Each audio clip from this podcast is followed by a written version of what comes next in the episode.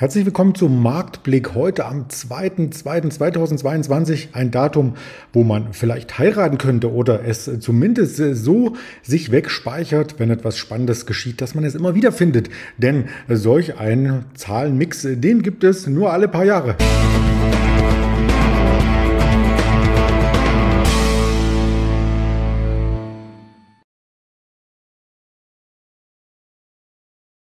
Ich wollte das auch nicht zum Thema machen, sondern vielmehr auf den DAX schauen, der zum Morgen hier ein neues Verlaufshoch aufzeigte. Auf das Sentiment in den USA schauen wir, die ADP-Daten stehen heute noch an. Netflix, Ölpreis und auch eine Chevron sind im Marktgeschehen hier im Marktblick für Sie zum Mittagsupdate verfügbar. Und da schauen wir als erstes natürlich immer auf den DAX. Nach einem kurzen Verlaufshoch oder Verlaufhoch gibt es nun eine abwartende Haltung, denn das war der höchste Stand seit mehreren Wochen, den wir hier gesehen gesehen haben, das Vorwochenhoch wurde ja gestern schon überschritten. Wir schlossen um die 15.619, also jetzt auch immer noch im Plus, trotz dieses kleinen Rückschlags. 10 Uhr, denn diese Horizontallinie, das ist der Stand von gestern Abend, von gestern 22 bzw. 23 Uhr, wo wir schon bei 15.700 waren, also nachbörslich am Dienstag neue Tageshochs gesehen hatten.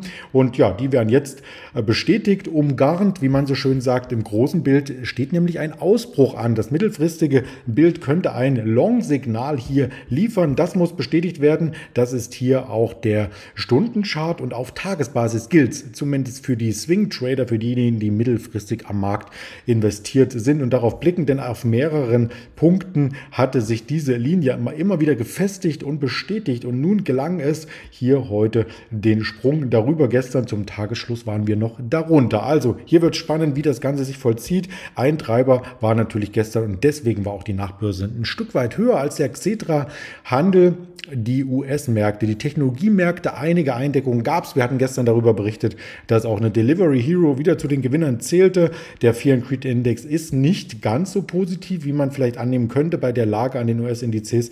Aber das ist eigentlich auch gut. Denn auf ein bisschen negativer Stimmung läuft eine Rallye viel, viel sanfter, viel, viel stabiler, als wenn wir hier schon in eine extreme Gier reinlaufen würden. Also der ist natürlich immer ein bisschen zeitverzögert, aber trotzdem ein ganz guter Indikator. Die gestern im Nasdaq besonders gut liefen, war die Netflix-Aktie. Gestern über 5% im Plus und damit knüpft sie zum Start des Februars, am zweiten Handelstag des Februars, ähm, auch noch ein bisschen an den Schwung an, den wir Ende Januar schon gesehen haben. Tatsächlich nach der Enttäuschung infolge der Quartalszahlen ging es sehr rasant nach unten, aber von dem Tief hat sich die Aktie jetzt um mehr als 30 Prozent wieder nach oben entwickelt. Wir notieren in Euro heute zum Mittag am Mittwoch bei über 400 Euro, 407 Euro sieht man hier gerade und das mehrheitliche an Kursaufschwung war natürlich gestern im börslichen und nachbörslichen Handel hier schon eintaxiert. Also die Netflix-Aktie wieder zurück, wieder über einer Unterstützungszone. Also vielleicht ist da auch nicht alles so schlecht, wie man direkt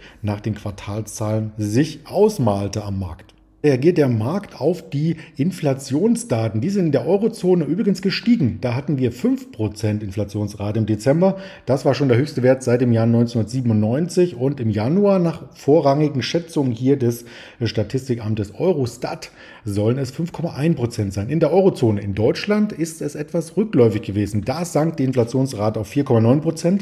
Wir hatten ähm, im Dezember über 5% und das war damals der höchste Stand seit dem Jahr 1992. 93.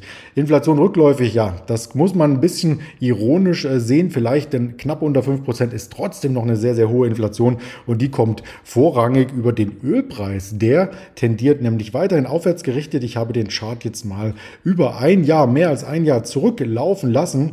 Da standen wir ja noch im Peak hier bei 35 US-Dollar beim WTI und im Hoch sind wir jetzt knapp an der 90 dran. Ein Mehrjahreshoch ist das Ganze hier vielleicht auch ein Stück weit die Angst Angst vor der Zuspitzung des Ukraine-Konflikts, die hier mitschwingt. Und wir haben natürlich einige Aktien, die hiervon profitieren könnten. Meint man, wenn man sich die Quartalzahlen anschaut, zumindest schon. Die Chevron-Aktie, da gab es Quartalzahlen, die schloss zwar im Minus, aber vermeldete das profitabelste Jahr seit dem Jahr 2014. Das will schon was heißen. Und die Zahlen habe ich natürlich auch hier mitgebracht. Was es gab. Der Umsatz kletterte auf 155,6 äh, Milliarden Dollar. Im Vorjahr waren es noch 94,47 und allein im vierten Quartal waren es dann 45 Milliarden Dollar Umsatz und ein Jahr zuvor nur 24. Also der Quartalsumsatz wurde sogar getoppt, das was Analysten erwartet hatten. Trotzdem ist der Titel ein Stück weit ähm, gefallen und den schauen wir uns trotzdem von der Gesamtperformance an, denn selbst dieses Fallen und diese kleine Erholung, die wir gestern auch wieder mitgesehen hatten, deutet darauf hin, dass wenn die Ölpreise weiter steigen, auch solche Titel gefragt sind. Auf Sicht von sechs Monaten allein haben wir einen Kursplus von rund 40 Prozent.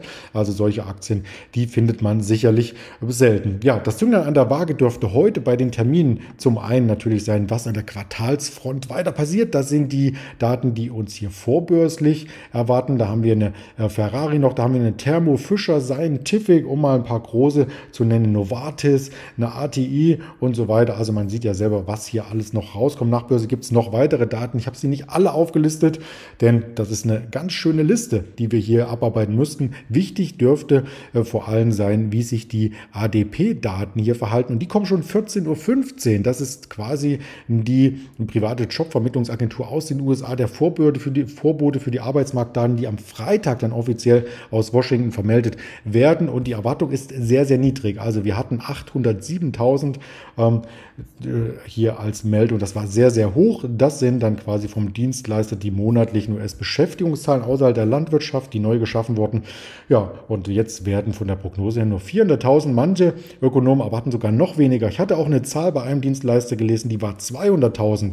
Und da denkt man so, hu, wenn es so viele neu geschaffene Stellen erstmal in den letzten Monaten gab und jetzt im Januar ähm, vermeldet wird, beziehungsweise im Februar die Zahl reinkommt, die ja auf den Daten des Januars basieren. Und dann wären nur 200 oder 400.000, also die Hälfte oder weniger erwartet, dann ist ja Raum für eine positive ähm, Prognose. Also das heißt, wenn wir hier am Ende die Zahlen ähm, sehr, sehr gering reinkriegen, könnte trotzdem der Markt das wegstecken und am Ende sogar mit einem Plus schließen. Denn die US-Wirtschaft, die läuft rund und ja, auch wenn hier weniger neu geschaffene Stellen sind, heißt das ja, dass der Arbeitsmarkt ähm, auf Volldampf ähm, läuft. Also das sind die Daten, die ich mir hier anschaue und die wir auch gerne mit Ihnen teilen. Nicht nur auf YouTube, sondern auch auf Twitter, auf Instagram, auf Facebook.